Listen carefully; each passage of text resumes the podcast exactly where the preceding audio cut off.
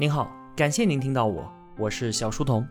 我的节目首发平台是在小书童频道微信公众号，小是知晓的小，在公众号里面回复陪伴可以添加我的个人微信，也可以加入我们的 QQ 交流群。回复小店，您可以看到我亲手为您准备的最好的东西。小书童将常年相伴在您左右。各位同学，一个多星期不见，我回来了。今天我们要开始聊的话题啊，是经济学。回想二零一六年，我第一次用声音和同学们见面的时候，讲的就是黑兹利特的一课经济学。紧接着呢，是薛兆丰的《经济学通识》，后来还有小岛经济学和魔鬼经济学。四年时间过去了，好像一切都已经改变了。如今啊，再次选择解读一本经济学的书籍，又好像一切都还未变。这种熟悉又陌生的感觉。对我来说挺奇妙的。这次我们要聊的这本书呢，是薛兆丰经济学讲义。这本书啊，脱胎于作者的付费音频课程《薛兆丰的经济学课》。薛兆丰他是梅治乔森大学经济学博士，师承经济学诺奖得主詹姆斯布凯南。他的经济学研究体系啊，是从亚当斯密、马歇尔到科斯布凯南这两百多年一路传承下来的深厚的思想体系。在二零一八年之前呢，他一直都在北京大学任教。四年前啊，我们聊《经济学通识》那本书的时候，薛兆丰还没有成为今天的网红教授。如今呢，他的课程已经有超过五十万人在付费学习，毫无疑问，这是规模最大的经济学课堂了。同时呢，他还参加了一些综艺节目，作为《奇葩说》的导师，站在经济学的角度，用理性和睿智征服了大量的观众，圈粉无数，真是事业名望双丰收啊！真心的为薛老师感到高兴。薛兆丰，他确实让更多的人感受到了被称为社会学皇冠的经济学的魅力所在。很多人在了解了之后啊，都惊呼道：“没想到经济学它原来那么有趣！经济学可不仅仅是在说钱，它的魅力就在于这是一门研究陌生人之间互动规律的学问。”要知道啊，在亿万年的进化过程当中，我们锤炼出了一套高效的趋利避害的反应系统，叫做直觉。但是呢，进入到现代社会之后，我们的生存环境已经从熟人社会变成了大规模的陌生人协作社会了。可是绝大部分人的行为判断还是在依靠自己的直觉。这就是为什么我们看到不少很厉害的人，他们对于今天复杂的社会见解却显得非常的幼稚。因为啊，要理解现代社会的运行方式，需要的是一种完全不同的智慧，也就是我们所说的经济学的智慧。到今天啊，我还是很喜欢《经济学通识》里面的那句话：“改变世界非经济学所长，改变世界观却是经济学的长项。”我们每个人都需要了解一点经济学，当然了，不是为了要以此谋生，要成为经济学家，而是我们要做一个明白的人。搞清楚经济社会它到底是怎么运行的，摆脱来自直觉的控制，革新固有的思维方式，用正确的方式来应对我们所身处的有海量陌生人紧密协作的现代社会。薛兆丰经济学讲义这本书，相比于之前我们解读过的其他几本经济学书籍，更加的成体系，也更加的完整。在详细阐述经济学当中那些绕不开的核心概念的同时，辅以大量生活中的案例，组成了一套深刻而缜密的思想体系，帮助我们构建起经济学的思维方式，让我们在面对生活中真实场景的时候，能够像那些经济学家一样去站位、去思考问题。还是那句话，我并不能够代替同学们去学习，你在这里所听到的一切，都只是我自己的学习总结而已。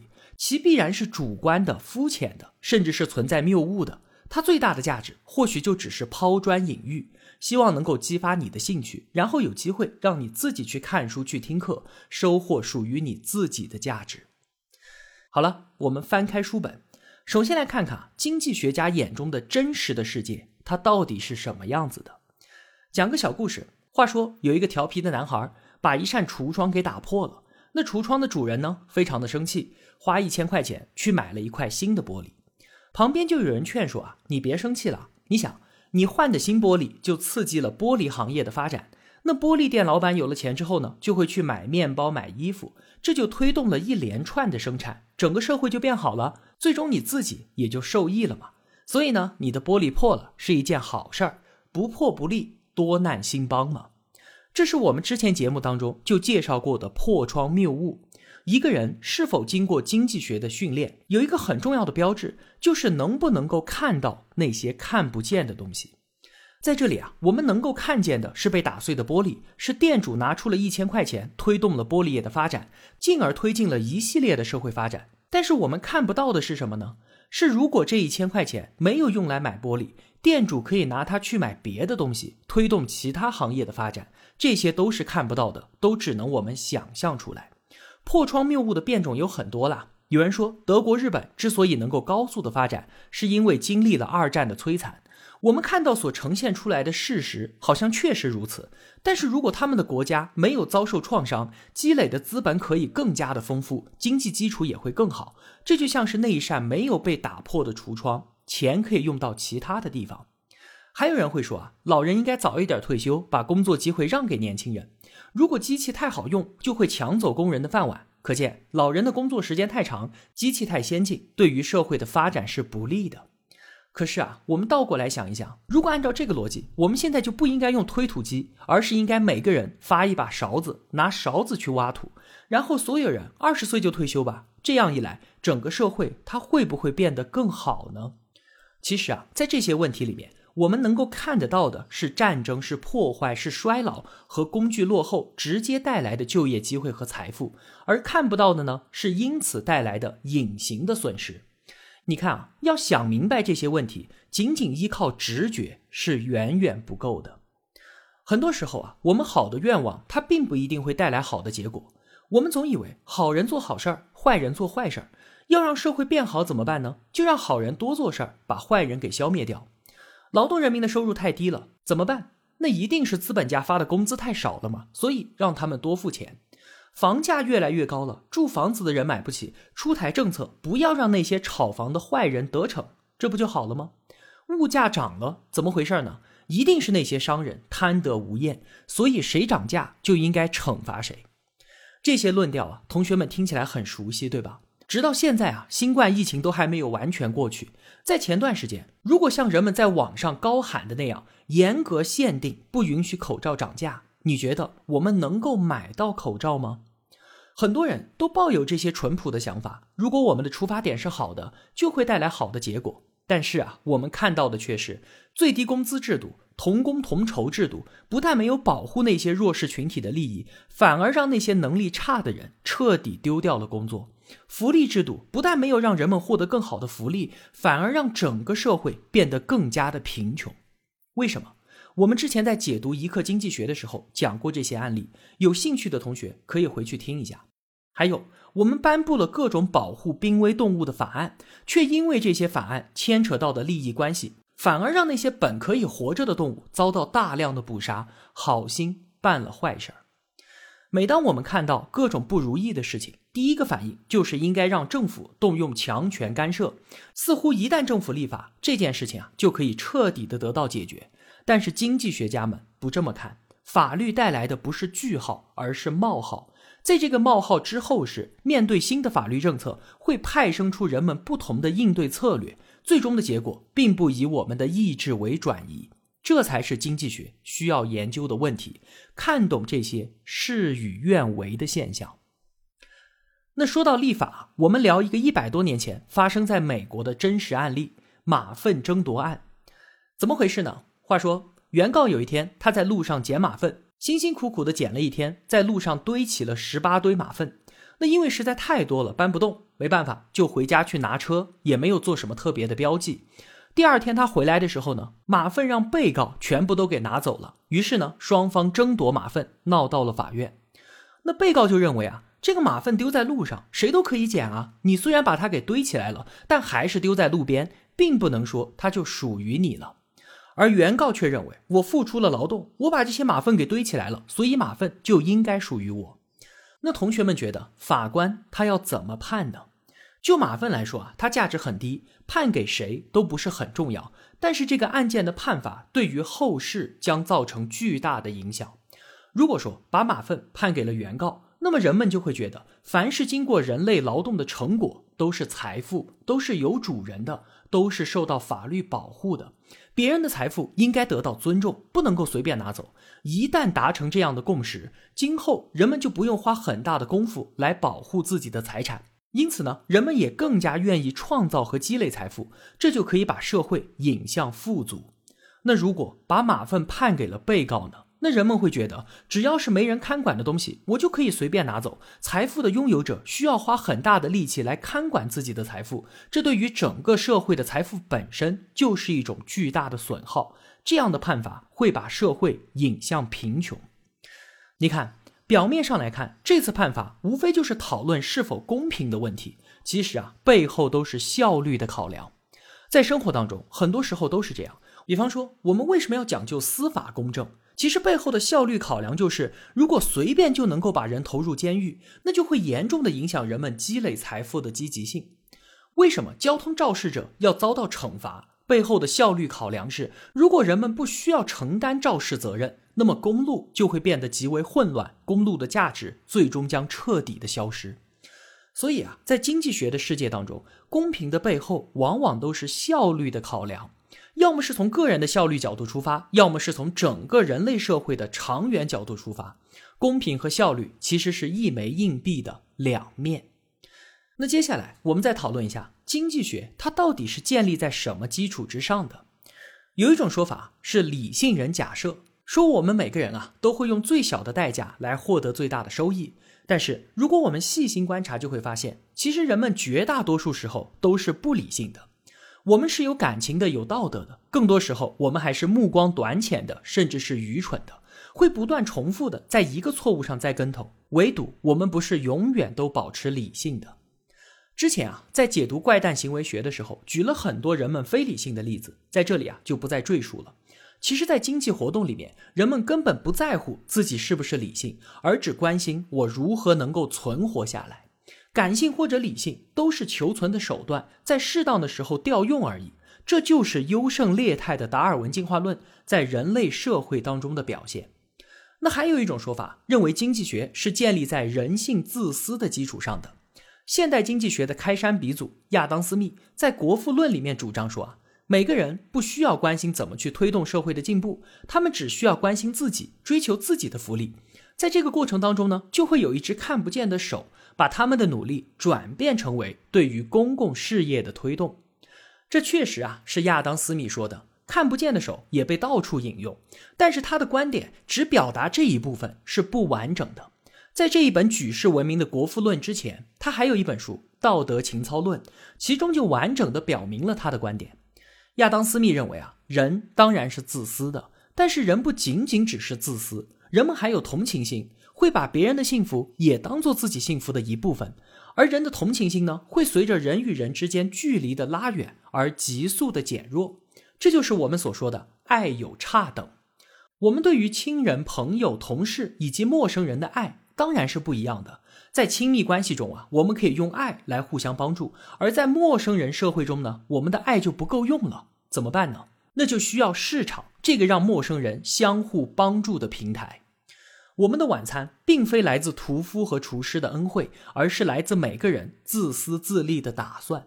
小圈子靠爱心讲同情，大世界则要靠市场讲规则。我们不要搞混了，在家里、朋友圈里过分的强调市场规则，斤斤计较；也不要在市场上强求陌生人对我们有不切实际的关心。只有靠这只看不见的手，才造就了人类社会中不可思议的奇迹。比方说，我们最常见的铅笔。从笔杆、笔芯到笔帽上的金属和插头，这些原材料啊，都来自世界各地，需要经过非常复杂的生产工艺。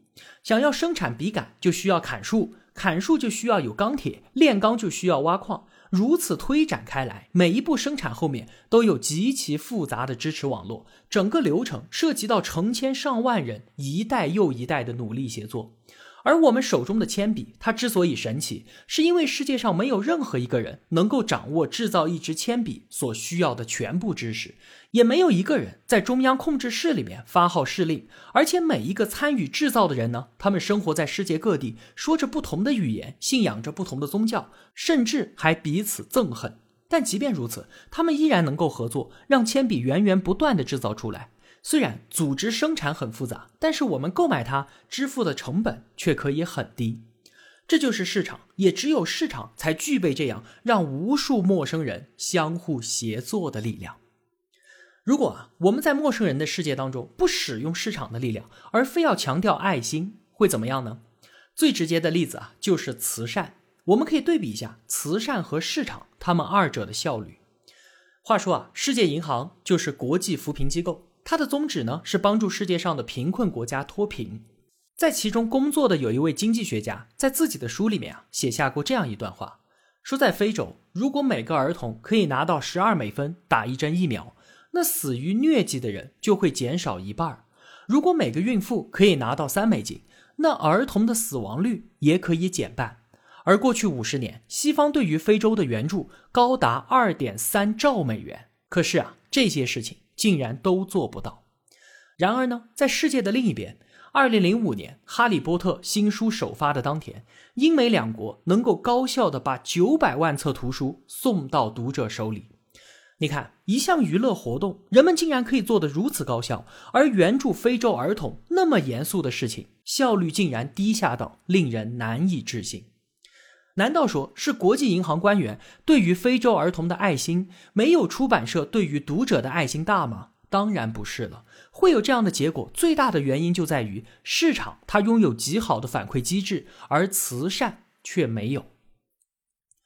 在市场当中啊，对的决策会得到奖励，错的决策呢必然遭受惩罚。一碗十块钱的牛肉面，如果好吃就能留住顾客，如果顾客离开了。店家要么提高质量，要么降低售价，否则生意就做不下去。市场环境当中，我们能够用盈利和亏损来清晰的判断谁做得更好。可是做慈善呢？白送牛肉面的话，不管质量怎么样，都会有人要的。反馈机制完全不存在，做慈善的人也不知道自己到底做得好不好。那因为市场的反馈机制，它能够协调和鼓励人们的分工，持续高效的改善我们的生活。所以啊，我们不得不承认，商业才是最大的慈善。刚才我们说啊，理性人假设和人本自私都不能够作为经济学的基础。那么，经济学的这栋大厦到底是建立在什么基础上的呢？答案是两个字：稀缺。稀缺它并不是什么假设，而是只要我们还活在这个世界上，就必须要面对的最基本的事实。有的同学可能会说啊，人类文明发展到今天，我们的物质不是已经非常丰富了吗？为什么还要说稀缺呢？因为啊，人们的需求永远都在升级，人们的欲望永远都在膨胀。只有野菜的时候，我们会想着馒头；有了馒头呢，想要酒肉；有了酒肉，想要海鲜；有了海鲜，还要一边看着歌舞表演一边吃。几十年前，冲水马桶、入户自来水、移动电话从来都不是必须的，但现在它就是。物质生活确实越来越丰富了，但是人们的需求永无止境，所以稀缺它永远存在。因为资源它总是稀缺的，我们在利用资源的时候就必须要做出选择，要选择就只能区别对待，区别对待也可以称之为歧视。这两个词啊，其实都是同一个意思。歧视和区别对待只是一个中性词，它并没有贬义。比方说，当我选择购买了大众的汽车，那其他的品牌就被我歧视了；我选择了女性歌手的唱片，那其他的男性歌手就被我给歧视了。稀缺客观存在，选择就无法避免；区别对待，歧视也就不可避免。通常我们觉得歧视就是一种单向的损人利己的行为啊，其实不是的。歧视别人的人，自己也是要付出代价的。比方说，我是公司的老板，我有性别歧视，我就只招女员工，没问题啊。但是我在市场上选择的范围就更小，找到满意员工的可能性就更低，所要付出的代价就更大，那我公司的竞争力也就更差。这就是我为我自己的歧视所付出的代价。所以，歧视所造成的后果越严重，那么人们就越有积极性去减少歧视。那如果说歧视的代价很小，人们就会很随意的去歧视别人。我们可以想想看啊，是不是偏远的小镇比繁华的大城市歧视更加的严重呢？因为在小镇里面，本地人居多，大家歧视外人不会有什么太大的损失。可是，在大城市呢，外来人口聚集，如果你歧视外地人，自然要蒙受巨大的损失。那同样是一个纹着纹身、戴着鼻环的年轻人，他在国企里面受到的歧视一定要比私企里面要多，因为私企竞争压力大，老板首先看重的是员工的工作能力，以貌取人就要付出更高的代价。你看啊，我们可并不是生下来就心胸宽广的，而是在竞争当中才慢慢学乖的。如果家长告诉我们不要歧视别人，这可不仅仅是道德考量，还是一种竞争策略。那我们在想，人们在选总统和找伴侣，哪个时候歧视行为更加严重呢？这当然就要看我们所付出的代价到底是多还是少了。伴侣可是要陪伴我们终生的人啊，而总统呢，毕竟离我们太远了。曾经有一位女企业家公开表示说啊，虽然我也是女性，但是我并不是希拉里的粉丝。虽然她智力非凡、毅力惊人，但是她的表情里面很少有温暖人心的微笑和真诚动人的眼神。我更喜欢奥巴马谦虚的笑容。虽然他说的很好，但是我们要知道，这可是在进行一个影响国家未来四年的重要决策——选总统啊！神圣的选票竟然建立在这么一点点捕风捉影的感受上，难道不是太轻率了吗？其实啊，这也很正常了，因为选民的这一票，他所要承担的后果代价几乎为零。相比于伴侣选总统时候的歧视，当然要多得多。稀缺，它必然导致歧视。想要消灭歧视是绝不可能的。我们只能够让歧视更加的合理。那如果说啊，政府要动手禁止歧视，会造成什么样的后果呢？二零零八年的次贷危机，同学们肯定还记得吧？那为什么会发生次贷危机呢？有人说是资本家的贪婪，可是资本从来都是贪婪的，这并不具有解释力。真正的原因竟然和禁止歧视有关。话说啊，历史上的美国人购房率一直都比较低，很大一个原因呢，就是因为银行家非常的谨慎，不轻易的放贷。但是后来轰轰烈烈的平权运动开始了，支持弱势群体，鼓励他们买房，人们就发现啊，能够拿到住房贷款的多半都是那些白人，大家纷纷觉得银行家歧视弱势群体。而事实上呢，商业银行迫于竞争压力，并不会随意歧视任何人，不放贷的原因无非就是风险太高了。结果，政府威逼利诱。一方面，如果被查证属实，你银行歧视弱势群体，那么将处以巨额的罚款；另一方面呢，又让两家有政府背景的房地产公司去收购商业银行的贷款合同，由政府来承担放贷的风险。那既然都这样了，商业银行对于借款人就不再严格审查，反而鼓励大家贷款。但是，银行他们自己是知道的，这个债务有毒。于是就把这些债务不断的打包转卖，变成了击鼓传花的游戏，不知道最后落到哪个倒霉蛋的手里。那最后的结果呢，就是次贷危机。所以现实当中的歧视它是有原因的，在激烈竞争的市场环境当中，歧视也有它本身的效率。用强硬的手段逼迫市场改变歧视规则，很有可能酿成恶果。好了，我们哔哩吧啦说了那么多了，总结一下，今天到底都说了一些什么？首先。每个人都应该懂一点经济学，它是研究陌生人之间互动规律的学问。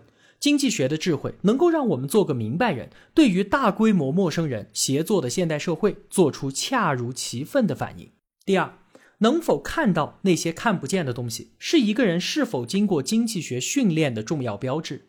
记得那一扇被打破的橱窗，能够随时提醒我们这一点。第三，好的愿望不一定带来好的结果。经济学研究的是不以人的意志为转移的客观规律，帮助我们理解那些事与愿违的现象。第四，马粪争夺案的例子告诉我们，公平的背后往往都是效率的考量，效率与公平其实是同一个硬币的两面。第五，人不一定是理性的，我们只关心自己如何存活下来，理性和感性都只是求存的手段，仅供我们调用。人类也不一定是自私的。亚当·斯密完全看清了人性的两面性，主张小圈子靠爱心讲同情，大世界靠市场讲规则。第六，铅笔的故事。尽管世界上没有任何一个人掌握着制造铅笔的全部知识，也没有一个人在发号施令，但是市场的力量却能让成千上万分散在世界各地的人紧密协作起来。美好的愿望和爱心都不能够凌驾于市场之上，商业才是最具效率、最大的慈善。第七，经济学的大厦是建立在稀缺的基础之上的。因为相互之间的竞争和人类的需求欲望不断的膨胀，稀缺是我们需要面对的永恒的问题。因为稀缺永存，所以人们必须要做出选择，而一旦选择，就有区别对待，就有歧视。最后，凡是歧视必有代价，歧视后果的严重与否，影响我们歧视的程度。这是一种竞争策略。我们从来都不是生下来就心胸宽广的，而是在竞争当中才慢慢学乖的。歧视的存在有它自己的合理性，强制的改变歧视规则可能引发严重的后果。最好的案例就是零八年的次贷危机。好了，今天的节目就是这样了。一个人能够走多远，关键在于与谁同行。我用跨越山海的一路相伴，希望得到您用金钱的称赞。小店上新了新的商品，愿生活中所有的美好都不被辜负。期待您的光临。我是小书童，我在小书童频道与您不见不散。